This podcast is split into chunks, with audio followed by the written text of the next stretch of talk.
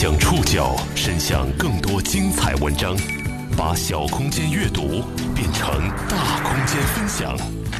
报刊选读，把小空间阅读变成大空间分享。欢迎各位收听今天的报刊选读，我是宋宇。今天为大家选读的文章综合了《南方周末》和《新京报》的内容。我们将要为大家讲述一个无障碍出行推广者的故事。以我自己的能力，能帮助我身边这些残疾朋友，让他们跟健康一样去生活。他叫文军，二十五岁时，他因车祸不幸截瘫；三十四岁。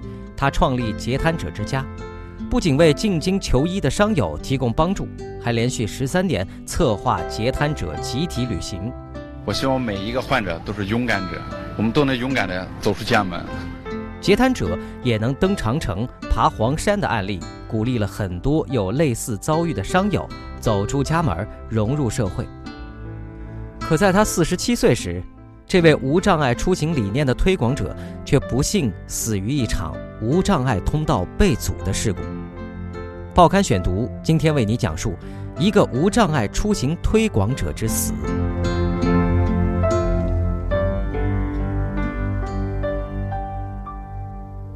来自西伯利亚的红嘴海鸥，会在每年十月底结伴南飞。它们穿越贝加尔湖，穿越俄中边境。一直深入中国腹地的昆明过冬，到春天再返程。年年如此，成为昆明一景。一场筹备多时的旅行，原计划将这里定为第一站。十对夫妻，二十台轮椅，在看海鸥的地方集体拍婚纱照。这是截瘫者文军第十三年组织截瘫者群体出游昆明之后。他们将去往大理和丽江，全程十天。旅行时间已经推迟过一次，由二零一九年十月二十号改到了十一月十号，这是为了确保昆明有海鸥出现。截瘫者群体出行不容易，文军希望每次活动能够花最少的钱，让大家享受最好的东西。每个参与旅行的截瘫者个人承担的费用不超过两千元。中间的差额由他四处拉赞助补上。他们已经去过好多地方了：北京、西安、南京、银川。二零一六年去了三亚六日游，每人收费一千五百块；二零一七年去内蒙古，每人一千八百块。但今年的这场旅行无法如期举行了。距离出行还有四个月。文军在云南大理为旅行考察线路的时候意外身亡。讽刺的是，正是因为夜里回酒店途中无障碍通道被阻，他不得不绕道而行，而那条路却通往地下车库入口的上方。文军不幸去世的酒店位于云南大理冰川路。七月七号晚上二十一点三十分，酒店下坡的必经通道被一辆白色的私家车占用。文军划着轮椅，决定换条道路离开。危险蛰伏在暗处，这段位于宾馆大楼和围墙栏杆之间的道路没有台阶，没有护栏，没有障碍物，更没有警示标志。即使在白天，也没那么容易发现这段绕行道路的中间段没有路，是一个大坑。里边就是那个坑，当时没有这个彩色的袋子拦着，他就直接从那个坑里边就掉下去了。事后，人们从七月七号晚上的监控录像里看到，连人带轮椅直行的文军突然从画面中消失了。这个地方呢，它没有任何的、任何的护栏、任何的提示、任何的警戒的标志，掉到那个酒店的那个地下通道那边去了。大概有一米多、两米多高，掉下去之后，呃，流血比较多，呃，发现的比较晚，然后就就就离离开我们。中国有各类残疾人近八千五百万，他们的出行不得不面对四伏的危机，以至于人们多次发问：大街上为什么很少看到残疾人出行？作为其中一员的文军，在生前不断试图解锁新目的地，他自己出行，也组织残疾朋友出行，他希望让全社会知道，这个群体非常想出来。报刊选读继续播出：一个无障碍出行推广者之死。文军出事的那天是他云南考察的第五天，当地的无障碍设施建设不算完善，但在不便中找到出路是他日常生活的常态。从二零零六年开始，他就带队到过北京、南京、西安、宁夏、成都、三亚、内蒙古和银川。大型活动从零六年开始，零六年之前呢，我可能就是三五个、七八个。从零六年开始，每次都在三十人以上吧。他发起的这项活动名叫 SCI，感受阳光，享受快乐。SCI 是脊髓损伤这个名词的英文首字母简称。这项活动的实质也并不是旅游。残疾人公益网站“生命之歌”的站长吴立红说：“截瘫者出行，既是对自己的挑战，也是一种呐喊。他们这个群体希望社会能知道，他们非常想出来，也需要出来。他们不是只适合待在家里。”集体出行是他们打破社会刻板印象的重要方式，也是宣传无障碍出行的手段。残疾人出行公益活动“滚遍中国”的创始人全鹏说：“无障碍出行的核心就是无障碍安全。”他说：“文军所办的轮椅出行活动，每到一个地方就能推动当地的无障碍设施建设，给当地的轮友带来亮光。”很多参加过文军组织旅行的截瘫者，甚至是第一次出门。这些旅行成了他们融入社会的敲门砖。八年了，我，第一次出门。从二岁年出这儿，到今年已经二十二年了。二十二年里，我从来不曾想过我能登上长城。以前从来没有来过长长城，在北京住院的时候也没来过，总觉得不方便。之前没有想过这辈子还能来来长城。我们现在听到的录音出自二零一四年，北京卫视的《谁在说》节目对参加登长城活动的截瘫者的采访。截瘫者出游不比健全人，他们下半身没有感觉，空调可能吹出问题，上下床可能摔跤骨折，搭乘交通工具也可能碰伤腿部而不自知。文军要操心每个轮椅的安全，并且总要先亲身探一遍路线和细节。他随身携带折叠尺，量每个酒店卫生间门的尺寸，大于六十厘米，轮椅才进得去。淋浴的喷头也不能太高。要确保轮椅高度能够够得着才能洗澡。为了找到合适的酒店，他通常要跑上十几个地方。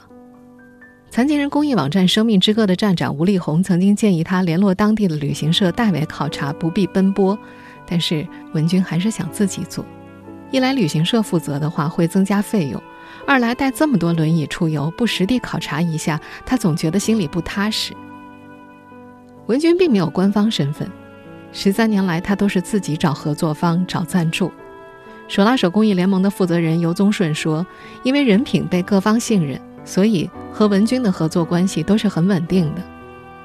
他也喜欢亲力亲为，由他交接沟通，可以把价格谈到最低。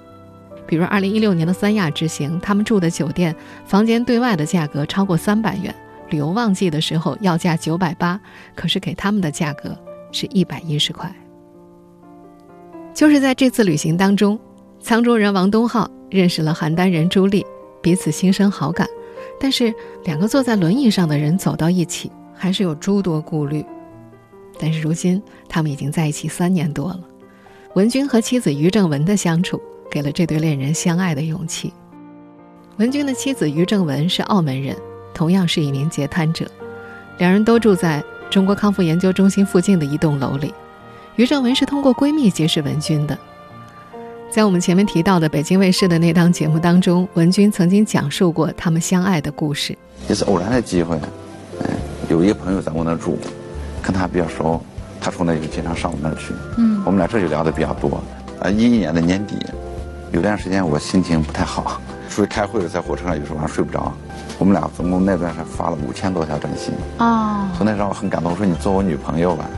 那时候他说：“嗯，喜欢你的女孩子太多了，你等于把你调整好了吧。”我最后给他发了两千三百一十四条短信的时候，你那会儿是不是有很多女孩子？没有，那女孩子都是好朋友。一一年的年底，我们俩开始，他就我们俩开始谈恋爱。两个人在二零一四年九月十五号领证结婚了。二零一六年的三亚旅行本该是文军组织轮椅旅行的最后一次。于正文希望丈夫不要再做了，别再折腾了。文军答应了，还向轮友们说了告别语。可是到了第二年的夏天，他又忍不住操办了起来。从普通健全人突然成了残疾人，文君经历过，也最明白与社会脱节的痛苦。他曾在床上躺了两年，不敢接受自己无法再行走的事实。他慢慢的振作起来，学会自理，不再给家里添负担。报刊选读继续播出：一个无障碍出行推广者之死。一九九七年车祸受伤的时候，文军才二十五岁。他曾在二零一四年接受采访的时候回忆，二十五岁的他曾有很多爱好，有很多追求，有很多理想，可是，在刹那之间，这一切都没有了。他是事故当中那个疲劳驾驶的司机，他最好的朋友当场死亡。出事之前，他做服装生意，开车从宁夏到西安进货，四百公里。凌晨一点半，翻车地点距离他平时休息处还差十八公里。他再也想不起来车是怎么翻的，他不断的责怪自己，也不敢面对世界。瘫痪后又整整两年，他都躺在床上，不接受自己再也无法行走的现实。一九九九年，母亲筹了三万块钱，带他到北京的中国康复研究中心看病。用轮友田春燕的话来说，文军是苦日子过来的。轮友们大多有公费赔偿，他是少数的自费病人，没有依靠。已经相交二十年的中国康复中心假肢矫形中心的医生许一平回忆说：“文军曾经在酒后跟他倾诉，母亲这么大年龄还在这儿照看他，家里还有老父亲，以后怎么办？他不能让父母陪他一辈子。为了不再给家里增添负担，文军的第一步便是自理。到北京三个月之后，他便不让母亲再陪同，坚持要自己独立生活。第二步就是尝试自立。”他住在南三环，划着轮椅到北三环批发电话卡，来回四十公里，路途超过三个小时。康复科医生孙之涵两千年初到中国康复研究中心的时候，文军已经在医院出了名。他印象中的这个男人和别的患者最大的不同就是他完全靠自己。孙医生记得，文军设计了一款轮椅背包，背带较短，适合挂在轮椅上。一个卖三十块，他还经常往中国康复研究中心的假肢矫形器制作部跑，借助那里的器械做些东西，帮轮友修修轮椅部件什么的。孙之涵也是脊髓损伤者，彼时有父母在身旁陪护，他很不服气，他告诉父母，文军能做到的，自己也能做到。那时候康复中心的病人流行在地上爬，文军是其中的领头者。孙志涵试过一次，既爬不动，也无法靠自己的力量回到轮椅上。这时候他才知道，自己一时之间确实做不到，这需要大量的练习。由于感觉和运动功能丧失，截瘫者常有泌尿系统感染和压疮两大问题。文军曾在访谈当中说过：“中国有这么多的脊髓损伤患者，但真正接受康复的连百分之五都没有。”因为地方医院设施不完善，手术做完之后只能回到家里，而脊髓损伤康复是终生的，也是多学科的，并发症特别的多。外地的轮友无法到康复中心治疗，文军便用书信、电话的方式帮他们询问医生，解答疑惑。从二零一零年开始，他就在新浪聊天室开通了 SCI 大讲堂，邀请中国康复研究中心的专家在网上讲解泌尿系统护理、压疮预防和早期处理、褥疮的严重性以及治疗方法等知识。不同科室的医生都参与了讲座。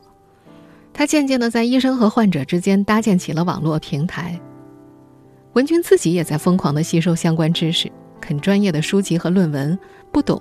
就问医生们，他只有初中学历，所有的知识都是靠自学的。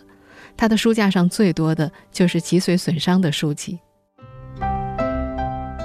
这个只有初中学历的截瘫者，像海绵一样不断吸收着和脊髓损伤有关的知识。他自学成才，成了国际脊髓学会会员，不仅应邀出席在全球多地举行的专业会议。也渐渐成了截瘫者和医生间沟通的桥梁。他的乐观感染鼓励了很多人。报刊选读继续播出：一个无障碍出行推广者之死。八十七岁的国际脊髓学会理事、知名国际脊髓损伤专家王大觉是文军的师友。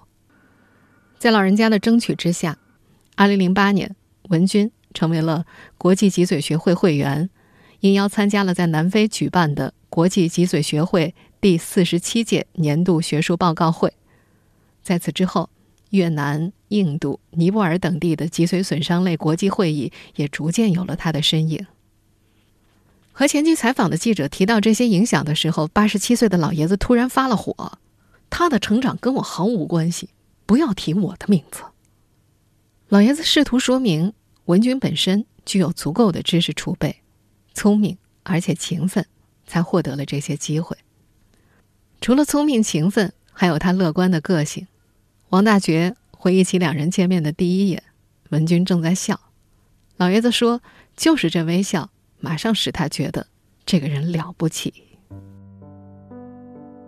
周围的人都会被文军的乐观感染。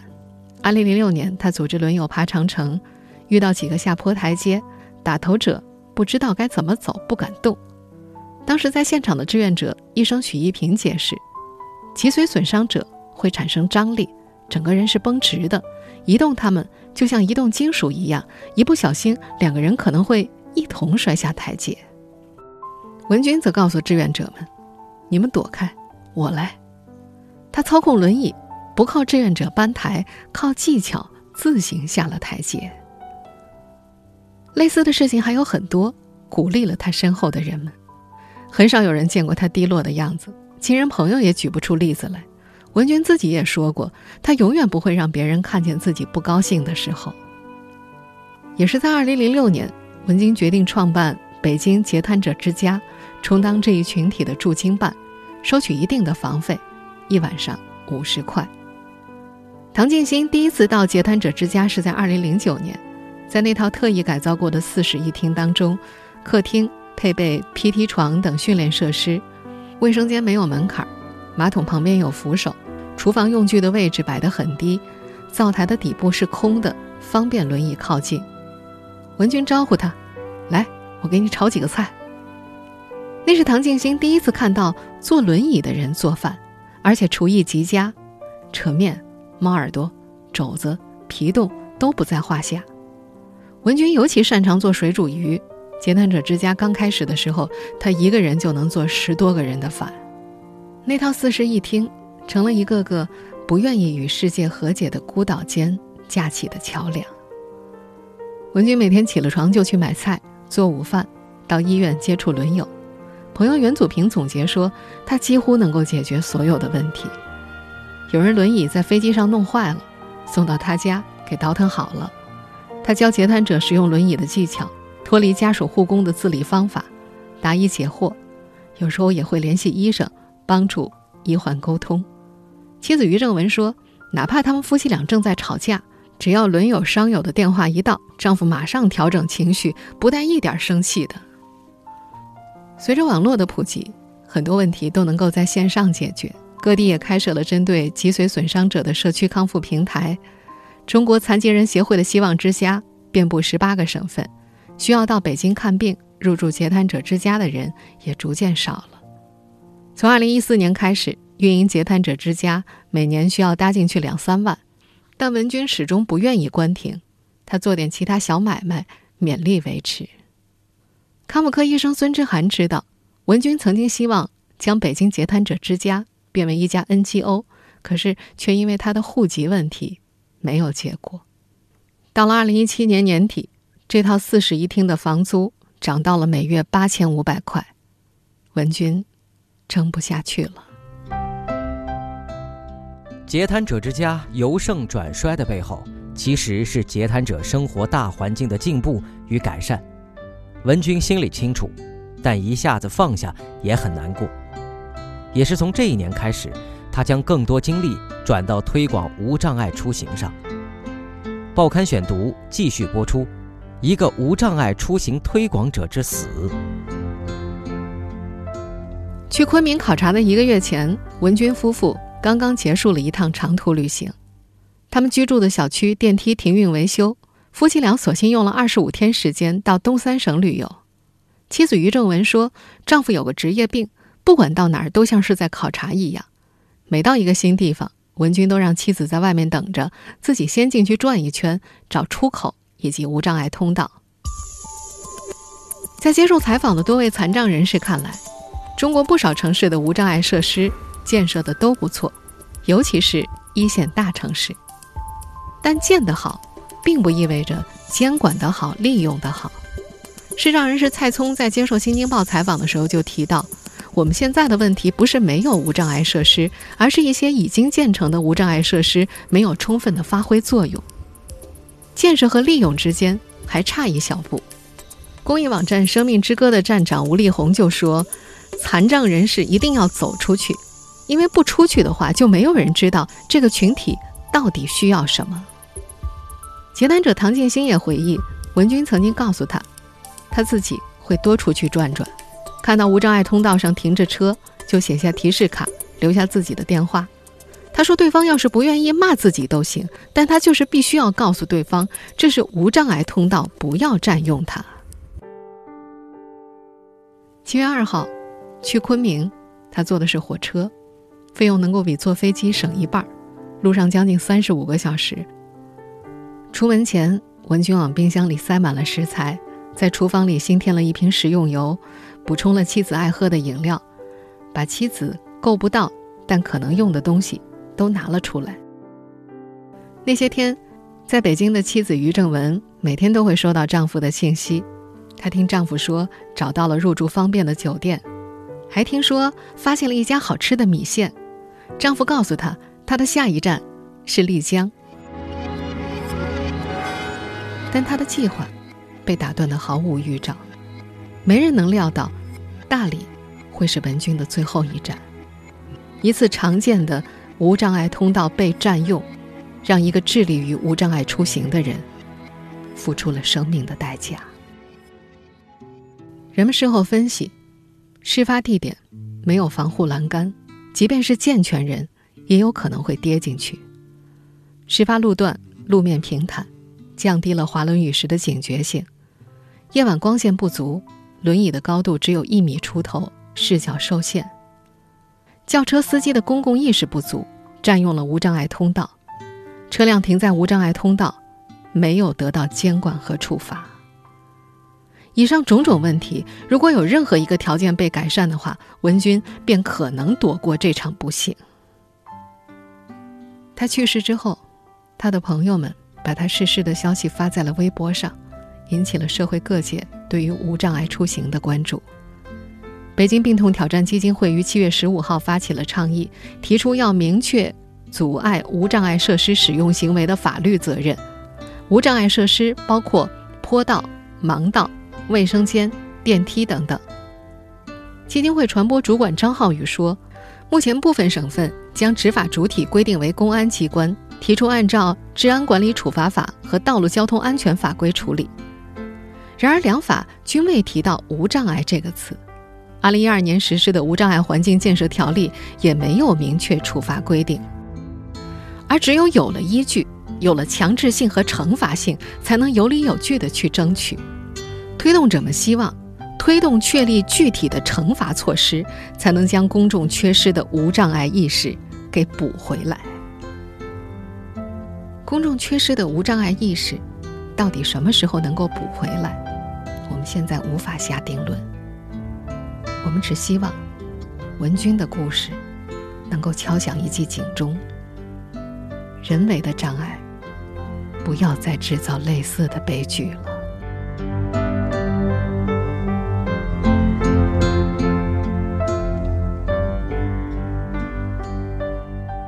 听众朋友。以上您收听的是《报刊选读》，一个无障碍出行推广者之死。我是宋宇，感谢各位的收听。今天节目内容综合了《南方周末》和《新京报》的内容。收听前复播，您可以关注《报刊选读》的公众微信号“宋宇的报刊选读”。我们下期节目时间再见。